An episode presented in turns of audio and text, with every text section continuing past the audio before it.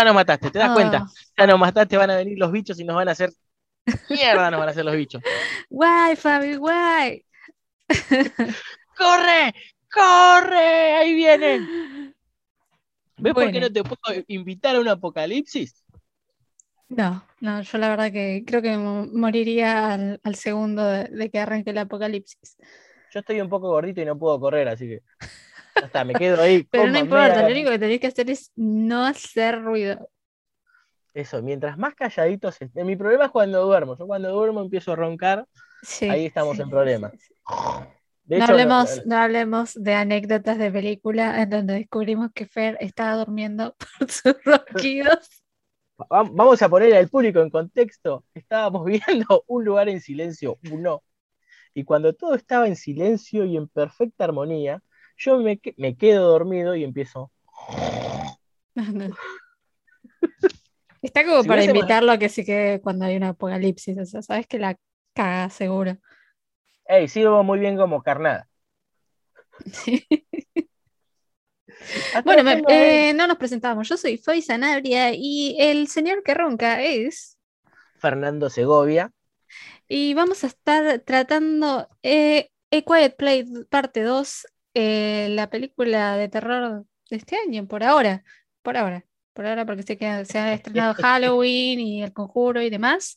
Pero hasta ahora también. Así que mm, por el momento tenemos, traemos esta peli. Así que si no la vieron, vayan a verla, vayan al cine, eh, disfruten de esta película que tiene una composición sonora extraordinaria, eh, una calidad visual también exquisita, así que les recomendamos que vayan al cine como siempre.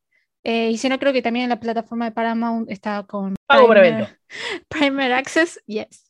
Eh, así que bueno, tienen eh, varios lugares donde encontrarla y es muy Mm. recomendable. Pero bueno, les avisamos que va a haber spoiler. Así que despacito hace sonar la alarma de, de spoiler. Ya sonó la alarma y están viniendo los bichos. ¿Te das cuenta? Lo volviste a hacer. Así que igual, bueno, recomendamos 100% que la vean en el cine porque la experiencia no la van a poder replicar desde sus casas si no la ven en el cine. Pero bueno, un consejo, si llevan pochoclos al cine, traten de manejarlos con cuidado.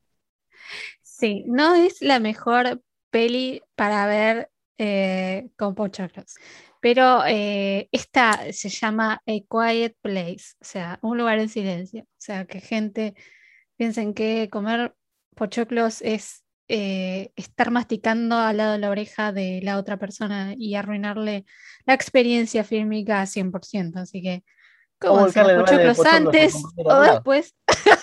No tenía que contar eso. ¿Ah, no? ¿Cómo hacen los pochoclos antes o después? O tírenlos encima de su acompañante antes de que empiece la película. Después que el compañero queda como una cara- manzana caramelada durante toda la película. Igual te sentís culpable comiendo. Cuando, cada vez cu- cu- cuando, iba yo, a mí me pasó cuando iba a masticar un pochoclo, me sentía culpable porque era como un, como que retumbaba el ruido en todos lados. El y vos decís, no, voy a hacer matar a los personajes. Y sí, a sacás completamente de clima eh, con el tema pochoclístico. Pero bueno, hay películas que ameritan un poco más pochoclos porque, bueno, si son de acción, sabes que va a haber ruido, pum, pum, pum, no le arruinas la peli a nadie. Pero mm, esta peli, eh, como que... Igual yo, yo aprovechaba los momentos de tensión y acción para comer. Es saber, ahora No, puedo comer yo los tranquilo. aparté 100% cuando empecé la peli porque soy medio eh, la nazi de los pochoclos. No me, no me gusta, no me gusta que- el ruido pochoclo ni la hurgadilla en el, en Igual tus el, en el estaban encima mío. Así que no te había quedado mucho. Vamos a contar por qué mis pochoclos estaban encima de Fer. A ver, eh, claramente eh, los cines se manejan con, con protocolo, eh, hay distanciamiento entre los asientos, entonces bueno, nosotros elegimos uno donde íbamos juntos, donde teníamos dos asientos juntos, pero los, los asientos, eh, nada, eh, igual Son como muy bastante incómodos, bastante incómodos. Entonces, cuando vos te querés sacar la campera eh, en el, en el asiento es bastante complicado. Entonces, le dije a Fer que me sostenga, que sostenga los pochoclos. Pero... me entregó el paquete al revés. Me entregó el paquete al revés así, me llenó. Yo, yo estoy sentado así y empiezo a ver una lluvia blanca que me cae aquí unos potitos.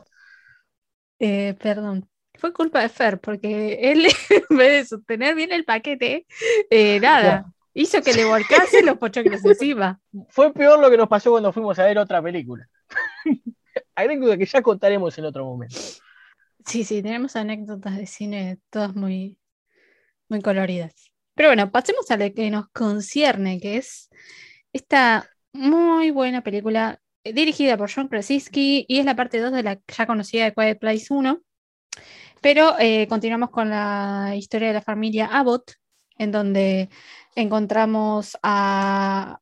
En, realidad arranca con un flashback súper interesante porque te, cuenta un poco de lo que era la vida... Sí, de lo que era la vida de los Abbott antes de este eh, apocalipsis eh, te muestra un poco de la vida de Lee y como que em, te sentís un poco menos apenado porque eh, lo ves un cachito, porque si recordamos cómo termina la parte 1, no tenemos más Lee el que aparezca el personaje de Lee como que rellena ese hueco que íbamos a sentir al saber que él no iba a estar. Entonces nos dieron, aunque sea ese, eh, no sé, pedacito de alegría, digamos, para por verlo un cachito en pantalla a John Krasinski eh, y ver eh, lo buen chabón que era, ¿no? Porque era como el flaco de pueblo que, nada, se conocía a todos en el almacén, se llevaba, llevaba a los pibes al juego, nada era un eh, tipo ejemplar, que de hecho eh, se nota en el noble sacrificio que hace en el final de la, primera película, de la primera entrega. Cuando el tipo, sin importarle nada, lo, entrega su vida para salvar a su familia. También vemos la llegada de lo que son estos eh, ángeles de la muerte, como les, han bautizado en, en varios sectores, eh, tanto por su forma como por la, misticidad que, conforma a estos seres extraños. Eh, vemos cómo llegaron. La gran, incógnita de la primera película, porque ya en la primera nos introducen con estas criaturas ahí y uno no sabe si estuvieron siempre en la Tierra, si llegaron del espacio, y, y, es una de las grandes incógnitas que, bueno, ahora vemos que vienen del espacio, nos dan a entender que vienen del espacio exterior en la llegada de esta especie de asteroide que se ve en el cielo, inmediatamente ya empezamos a sentir que el ambiente no es, que ya empezamos a sentir que algo no está bien. Obviamente como espectador cómplice de lo, dentro de esta historia sabemos que se viene el caos y sabemos que esa es la calma antes de la tormenta. Hasta que finalmente vemos que se desata el caos. Vemos como el personaje de Lee mm, intuye que los atrae el sonido y, y a mí me encanta esto que tiene la, película de cómo marca lo amenazante que pueden ser los sonidos, sonidos que en la vida cotidiana los vemos como normales y cómo en, este mundo son tan amenazantes, desde los botones de un celular hasta el llanto de un bebé. Lo que, lo que está muy bueno de este flashback es eh, las escenas de acción que nos entregan, tanto la escena donde Emily está, eh, perdón, Evelyn tiene que em, manejar el auto en contramano con un micro que está a punto de, atropellarlos, o las, escenas donde aparecen los ángeles de la muerte, eh, todo está correctamente filmado, o sea, eh, eh, los seguimientos de cámara, el montaje, los efectos especiales de este flashback son lo que más me gustaron de toda la película. Me hubiese gustado ver más, ¿no? Uno nunca se queda conforme si bien nos, dan nos dan eh, este cachito de cómo fue la llegada, que es algo que todos nos preguntábamos, igual hay muchísimas incógnitas. Em, pero bueno, nada, no. creo que lo que más me gustó de esta película fue el flashback inicial una, de, una cosa que me pareció increíble, me, encantó de este flashback, de esta escena de acción, de persecución que decís, en lo del micro, ¿viste? Cuando empieza a asomarse el ángel de la muerte por el vidrio del colectivo. sí, sí, sí. Es excelente. definitivamente tiene un excelente trabajo de dirección, tanto de, con las escenas de acción, como con la ambientación. La película me pareció perfecta. En comparación a, la, a la número uno, si bien no asombra, porque la verdad es que Quiet Place parte 1 es infinitamente mejor, porque bueno, fue la sorpresa y porque es complicado que una segunda parte pueda mejorar, salvo Terminator 2, que, una, que la segunda supera a la primera es complicado, pero em, me parece una, parte 2 súper digna, una buena continuación, eh, tiene diferencias, el tratamiento sonoro también es impecable, em, que es lo que rescato lo que más me interesa de las dos pelis. Eh, pero en esta segunda parte em, los protagonistas cambian, hay evoluciones eh, hay introducción de otro personaje, que es el personaje de Cillian Murphy como, de em, lo cual me, pareció un, personaje súper atractivo. Eh, y, el foco de, esta historia es completamente diferente a la 1. De hecho, nos marcan dos puntos narrativos. En la primera los veíamos ahí encerrados en su mundo que se habían logrado hacer para sobrevivir en el, apocalipsis. Y en esta vemos cómo emprenden ese viaje, esa, aventura por tratar de buscar, ya ahí donde están no tienen, ya no tienen casi alimento. Y siempre en estas películas de, apocalipsis y estas historias posapocalípticas, lo más rico que hay es el, viaje, cuando el héroe tiene que salir de su zona de confort para para salir a explorar los lugares o ir a buscar algo que se necesita. Em, la tensión que mantiene en el hecho de que siempre hay conflictos tras conflictos, porque nunca, nunca están a salvo del todo, no, te da respiro la película casi. Eh, esto que vos decís lo enlazo em, con lo que yo sentí que son influencias directas de esta película, como son eh, The Last of Us, es un juego que, me imagino que ya muchos conocen, eh, donde los protagonistas son Joe y Ellie, y mm, gran parte de esta película es muy similar a la narrativa de, de Last of Us, que ahora, y la, y dato aparte, dato aparte eh, van a hacer una serie de Last of Us, que más adelante vamos a charlar seguramente, pero en algún momento esta historia eh, tiene, eh, claro, la escenografía es muy similar, más que nada porque el, mundo post-apocalíptico es muy similar. Y la historia de Emmett y Reagan están íntimamente ligadas y forman un lazo muy similar al de Joe y Ellie.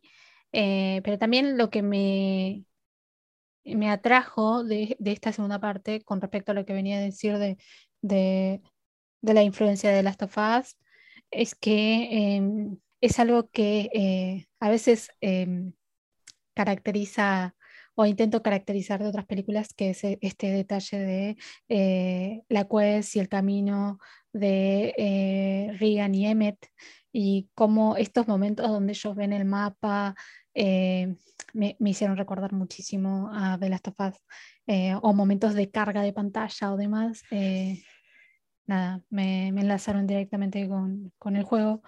Otras influencias que también vemos son las de Alien, eh, señales. Em, se ve que Krasinski está muy metido en lo que es eh, el cine sci-fi y post-apocalíptico.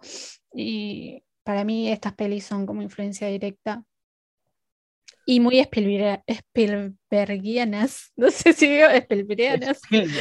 raro Spielbergiano. Sí. Spielbergianas, vamos a decir muy Spielbergianas. Señor Spielbergo. Son, eh, sí, muy Spielbergianas las influencias de, de Krasinski. Eh, también muy a lo, bueno, ya saben que me, pasó lo mismo asociar al monstruo de. de al, monstruo, el ángel de la muerte, con el monstruo que aparece en 8 milímetros. Y de hecho coincido, coincido completamente. También pensaba, cuando yo veía, veía la película, pensaba, también pensé en The Last of Us.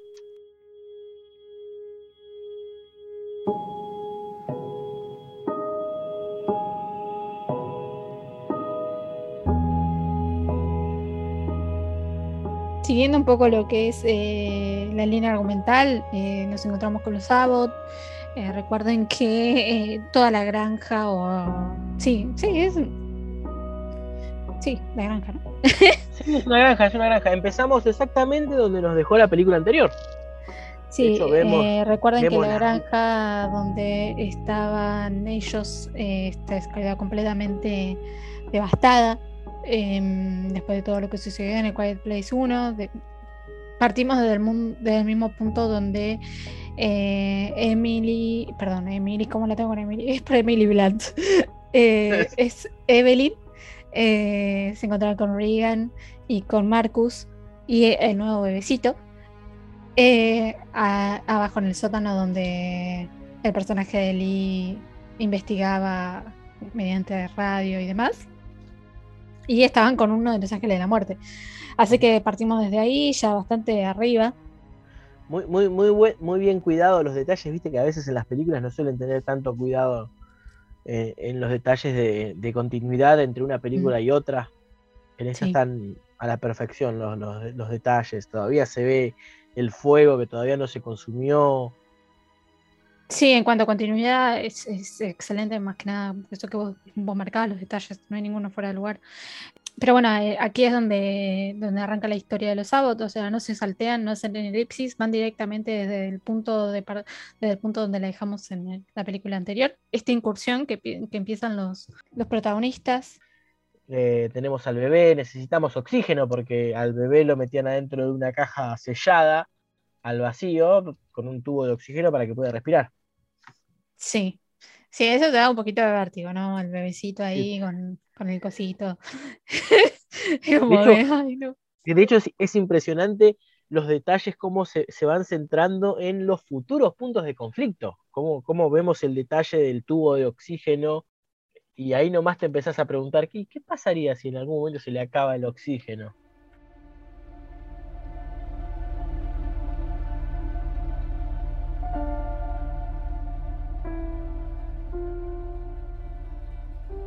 Cuando inician su, viaje hacia este lugar que, encuentra Regan, em, pasan cosas bastante fuertes, ¿no? Siempre si algo que caracteriza a Quiet Place es que eh, el vértigo que produce el que no hagan un sonidito porque si no sabes que son papilla, porque eh, la violencia con la que aparecen los ángeles de la muerte, que son estos bichos que, ya hemos nombrado, es, es, tan fuerte. O sea, si, si algunos recuerdan la escena de... Em, la, escena inicial del... El hijo, sí, el hijo que pierde en el, en el Quiet Place 1 es un nivel de violencia bastante fuerte, bueno, ni hablar de cómo termina, ¿no? Entonces ya eso te deja bastante marcado y no crees que le suceda claramente a ninguno de estos personajes.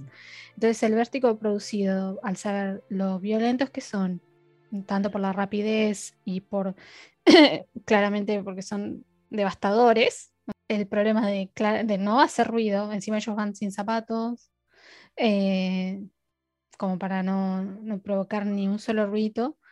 Y al encontrar esta, bueno, es una metalúrgica eh, en la que se encuentra Emmet, pero eso lo vamos a ver más adelante. O sea, lo que quiero destacar de este, de este, breve, de este breve momento, que parece eterno, es cuando Marcus pisa esta trampa para osos, plus eh, Bebecito empieza a llorar, los gritos, ¿cómo haces para contener tus gritos cuando tu pierna se rompió de esa forma? Es un momento que se potencia por, por 10, ¿no? Eh, son muchas cosas sumadas y ahí vemos cómo Reagan pone en acción esto que es, creó, que es a base de el micrófono y el parlante y su aparato para, para, para las orejas. Eh, y bueno, vemos en acción un poquito de... La kriptonita de, estos ángeles de la muerte, la debilidad porque afortunadamente tienen un punto débil, que son los sonidos que provoca este, este dispositivo del, para escuchar. Sí, y bueno, eh, entonces vemos a la familia Abbott en, acción, pero bueno, vemos el primer impedimento de, la película, que es que Marcus claramente se despedazó una pierna. Por cierto, se encuentran a Emmet, que es, eh, digamos, la contraparte de Lee, el personaje de Emmett está personificado por Cillian Murphy. Eh, me parece una excelente elección la de Cillian Murphy, más que nada porque hace mucho que no la veíamos en el mundo post-apocalíptico. Recordemos que él estuvo en 28 días después y hizo un excelente trabajo en esta película. De hecho, es de mis favoritas en cuanto a post-apocalípticas y en gran parte gracias a su actuación. Eh, y verlo de vuelta en una, en una película de este de este tema eh, es interesante.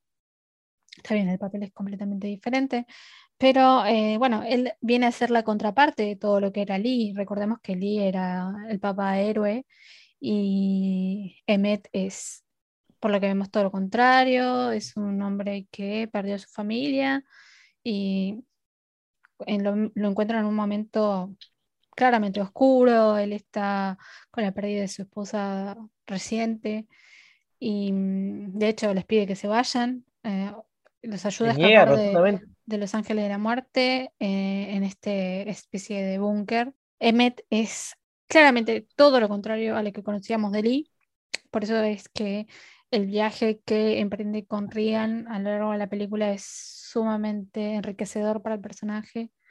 Eh, y a punto aparte me gusta mucho la actuación de Cillian Murphy eh, en esta película. De hecho, se lo remarcan constantemente, tú no eres como mi padre.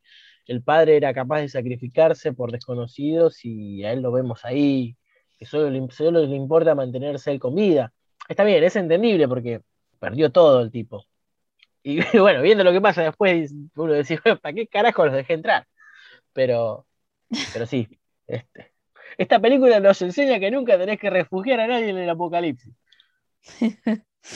Las destruyen todo el búnker, pobrecitos. Y ahí vemos un pequeño detalle, hoy como hablábamos lo del tubo de oxígeno, otro pequeño detalle que nos va, que nos presagia futuros conflictos importantes. Por ejemplo, cada vez que los ángeles de la muerte están cerca, vemos que el personaje se oculta en una especie de mm, caldera pero no hay nada de oxígeno adentro, es un, que se cierra al vacío.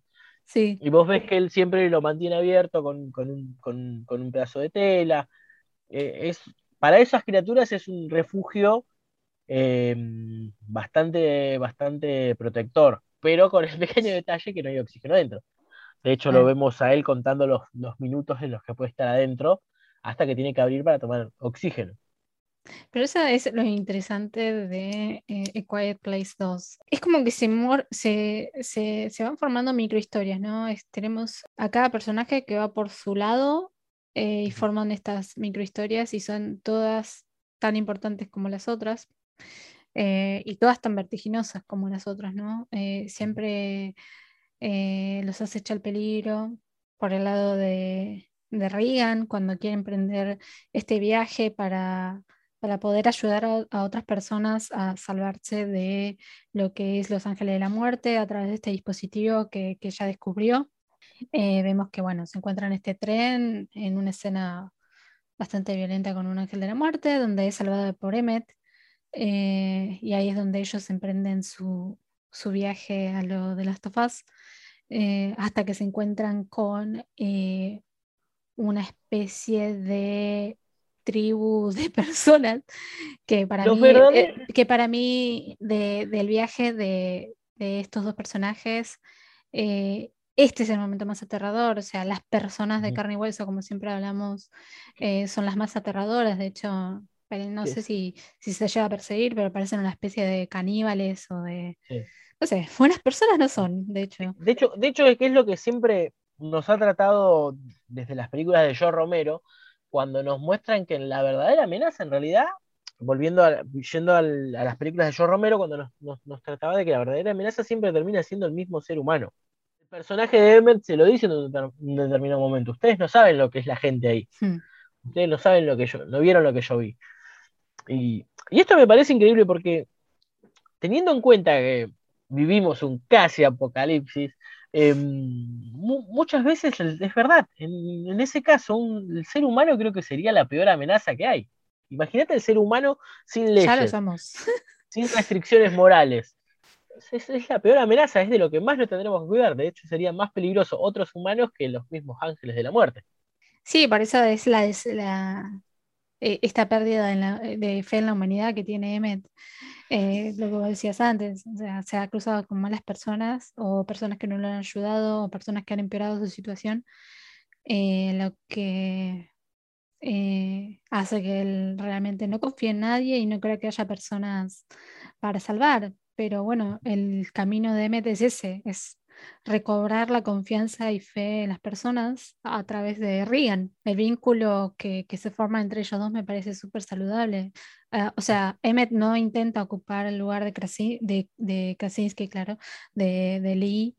Eh, o sea, no, no puede, aunque quisiese, pero eh, ocupa un, un, factor importante en lo que es este viaje de Regan, que es eh, eh, es la que pasa a ser la heroína de esta película. O sea, en la parte 1, eh, su padre era eh, el héroe y, protagonista, digamos, de, la 1, y en esta ella conlleva ese legado de que tiene que hacer lo mejor para todo el mundo a través de esta nueva herramienta que descubrió y, no se lo quiere quedar para ella sola. De hecho, viaja y hace todo este recorrido para poder ayudar a otras personas y por eso es que el personaje de Rian es, el, es la heroína de esta, de, esta historia. Y ahí ves que ella heredó los valores del padre. Sí. A ella no, le importa arriesgar su vida. Y en partes eh, hace, hace de, heroína y hace de mentora también. Porque es la que, le está enseñando también al, a Emmet a, a, volver a tener fe en la humanidad a, mostrarle que la humanidad tal vez merezca ser salvada, porque yo lo que veo en Emmet es que cree que la humanidad no merece ser salvada ya, con todo lo que vivió. Sí. Está bien, después pasa esto con la tribu, de hecho, es lo que en apariencia es una nena inocente, es la que le tiende la, trampa, a ella, y vos decís, ah, no te puedes desconfiar ni en un, niño. Y volviendo a lo que, a lo que estábamos estableciendo, que son esas microhistorias eh, eh, por, otro lado, tenemos la historia del búnker, que se desarrolla cuando Evelyn tiene que eh, arriesgarse a salir para ayudar a Marcus, que se encuentra, recordemos, en un mal estado después de haber sido atrapado por una trampa de osos cuando estaban llegando a esta fábrica metalúrgica. Si bien el camino de Evelyn parece arriesgado, en realidad toda la atención es lo que ocurre en el búnker, o sea, con, con, con, Marcus y el bebecito, que no me acuerdo su nombre, así que le iba a quedar bebecito. De hecho, creo que no le pusieron nombre en la película. No, no lo no ¿no? No, no, no. Em, bueno, todo este tema de que eh, nos dejan enganchados con el tema de lo que venías diciendo vos, Fer, de, del tubo de, de para, para que, que, el bebecito pueda respirar en la caja. Eh, y, el tema de, encerrarse en esta caldera o búnker. Eh, y encima le, sumamos a, uno de estos ángeles de la muerte, es como... yo, me, yo me, lo imagino a Emen diciéndole, yo te voy a buscar la arena, pero te encargo, la, te encargo el refugio, que no, que no me desacomode mucho las cosas. Quédate tranquilo. Quédate tranquilo, nosotros te, nosotros te cuidamos el, el rancho. Nosotros te cuidamos el cuchitril. bueno, se lo limpiaron, ¿eh? porque rompieron la tubería ahí, le cayó agüita y lo limpiaron un poquito porque estaba muy sucio. Le faltaba una baldeada. Tal cual. Así que bueno, nada, esa, esta división de los caminos me, parece una decisión acertada en cuanto a la escritura de, de Krasinski y la, dirección que, ha tenido. Me parece que es, una, estrategia narrativa que, eh, muy interesante que usan para eh, dividir y fragmentar el protagonismo. Ah. Algo similar con como lo que habíamos visto en El Señor de los Anillos cuando deciden dividir las historias de Frodo con las historias de, Legolas, en Aragorn. y me parece muy interesante porque ayuda a que crezca argumentalmente los personajes por separado, porque si lo vemos juntos es como que no crecen tanto. Claro, su momento de estar juntos era eh, en, la parte 1. Ese era el momento donde se construyeron como familia. Y este, la parte 2 es el momento donde cada uno tiene que hacer su crecimiento personal, o sea, su evolución por su parte. pero bueno, hablemos del momento clave. El momento clave que es cuando llegan a esta isla y están todos ahí, eh, bueno, sí, no necesitamos, necesitamos andar descalzos, no podemos hacer ruido. Descubrimos que estos bichos pueden, no, no saben nadar y el lugar perfecto es una isla. Em, y, está todo bien, está todo feliz, vos decís, este es el lugar. Yo me lo imagino al tipo llamando al, a, llamándole a Evelyn diciéndole, mira, tengo dos noticias, una buena y una mala. La buena es que encontramos refugio, la mala es que trajimos a los bichos con nosotros y arruinamos el refugio de vuelta. Arruinaron dos refugios en una misma película, pero por favor. Al, menos decime que mi refugio está bien. Eh, no voy a mentirle. eh. Así que, no, bueno, sí, lástima que durante todo el proceso de la, arribación a la islita se llevan uno de estos monstruitos y bueno, desploman toda la vida perfecta que había en esta isla. Eh, donde también nos encontramos a un excelente actor que es uno de los sobrevivientes, eh, Shimon Honsou, que lo conocerán por películas como Gladiador, eh, La Isla, Diamante Sangriento, eh, un gran actor, pero eh, spoiler, alert, nos dura muy poquito. Claro. pobre, tipo, quieren, quieren, quieren alejar de la gente a, a estas criaturas haciendo ruido. Lo perdemos en el camino. Tal cual. Regan completa su camino y ayuda a armar este dispositivo en lo que es una radio local, que era, recordemos, es la radio por la que ella también se entera cuando están en el búnker de Emmet, eh, perdón, en la fábrica metalúrgica de Emmet, eh, que seguían transmitiendo. De hecho, ella es la que codifica este mensaje para saber que este era el lugar donde podía transmitir lo que es estas eh, ondas sonoras que afectan a los ángeles de la muerte. Y bueno, y de hecho, no solamente salva a personas, sino que salva a su familia. O sea, eh, sin quererlo, y salva a, su hermano y a su madre. Em, así Justo cuando están así, por ser destrozados por estas, por los ángeles de la muerte, llega el sonido milagroso que los hace que se debiliten estas criaturas. Sí, eh, eh, así que Rian se considera como heroína absoluta de, esta película. Básicamente, eh, este es el recorrido que, que caminan nuestros, nuestros personajes. el final me pareció muy similar a lo que sucedió con la parte 1. de hecho, cuando terminó, se acuerda que lo primero que te dije fue, Fer terminó igual que la 1. Em, exactamente, igual. Exactamente, es la misma, el mismo gancho, eh, nos deja parados en el mismo lugar. Eh, no, no hay mucha más información de la que teníamos en la 1, más que nada, más que esta historia que, que vivía la familia Abbott y probablemente esta ayuda que dio Regan, que no sabemos hasta qué alcance tuvo, eh, o si la gente realmente va a entender que esto que se está transmitiendo en la radio es para vencer a los ángeles de la muerte. O hay eh, interferencia otra vez, vamos a apagarlo. Sí, te imaginas, están todos apagando lo que podría ayudarlos. Pero eh, bueno, sabemos que va a haber una parte 3, que eso ya está recontra confirmado. De hecho, tiene fecha de estreno para el 31 de marzo del 2023. A ver, eh, sabemos que el momento COVID está escrito en piedra, eh, así que eh, ese es el momento tentativo en que se estrenaría la parte 3. Lo malo de tener una parte 3 es que se confirmó que Krasinski ya no va a ser el director ni escritor de esta tercera ah, parte. ¿Por qué hacen eso? ya teníamos un, buen un buen guionista y no, lo tienen que sacar. Seguramente van a poner a uno que no. Ya está, ya, ya la voy a ver de otra, de otra forma. Sí, es una tristeza que Krasinski deje eh, lo que vendría a ser su, obra, ¿no? Porque si bien la parte 1 no la escribió él, fue director, eh, la parte 2 sí. La dirección de, de Krasinski fue crucial para mí en estas dos partes. Y por qué él sale del proyecto, la verdad no, no tengo idea. Quizá es lo que le sucede a muchos, a muchos directores, eh, y es que piensan o, sienten que el proyecto ya lleva su fin y prefieren dar eh, lugar a otras personas, a otros directores, a que, a que pongan su impronta, ¿no? ¿Mm? Esperemos que sea alguien que haga buen trabajo.